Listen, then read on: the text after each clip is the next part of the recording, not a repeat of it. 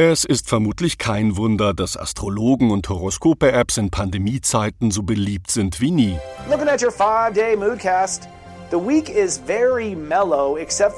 Das ist der Online-Dienst Serious Joy. Für umgerechnet 18 Euro im Monat bekommt man unter anderem ein tägliches Horoskop zugemeldet.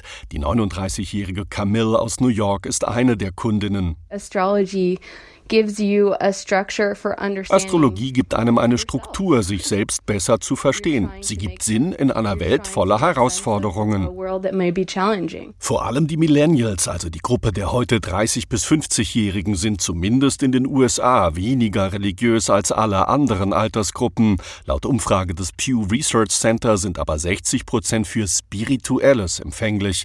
Das bestätigt Dr. Jennifer Fried, Psychologin und Astrologin. Sie berät Hollywood Hollywood-Stars wie Gwyneth Paltrow. Fried meint, für Menschen, die in der Öffentlichkeit stehen, ist es viel wichtiger geworden, ein Gespür für ein göttliches Timing zu entwickeln. Sie wollen wissen, wie sie ihre Talente verbessern und aufwerten können.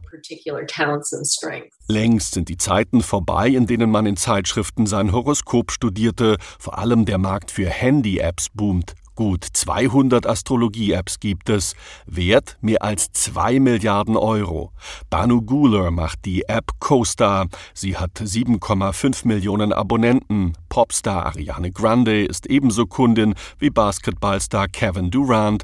Mit Hilfe von NASA-Daten erstellt CoStar ein Geburtshoroskop. Für 3 Dollar extra gibt es sogar eines für den Hund dazu. CoStar-Gründerin Guler sagt, die Frage ist nicht, ob Astrologie real ist oder nicht. Es geht darum, ob die Auswirkungen real sind. Doch auch die klassischen Astrologen profitieren von dem Boom. Eine der bekanntesten in den USA ist Susan Miller. Jetzt zum Jahreswechsel ist sie so gefragt wie nie. Im US-Fernsehen prophezeit sie vor wenigen Tagen, dass wir im nächsten Jahr wieder alle mehr verreisen werden. Believe it or not, we'll be able to travel next year. So that, that'll be good.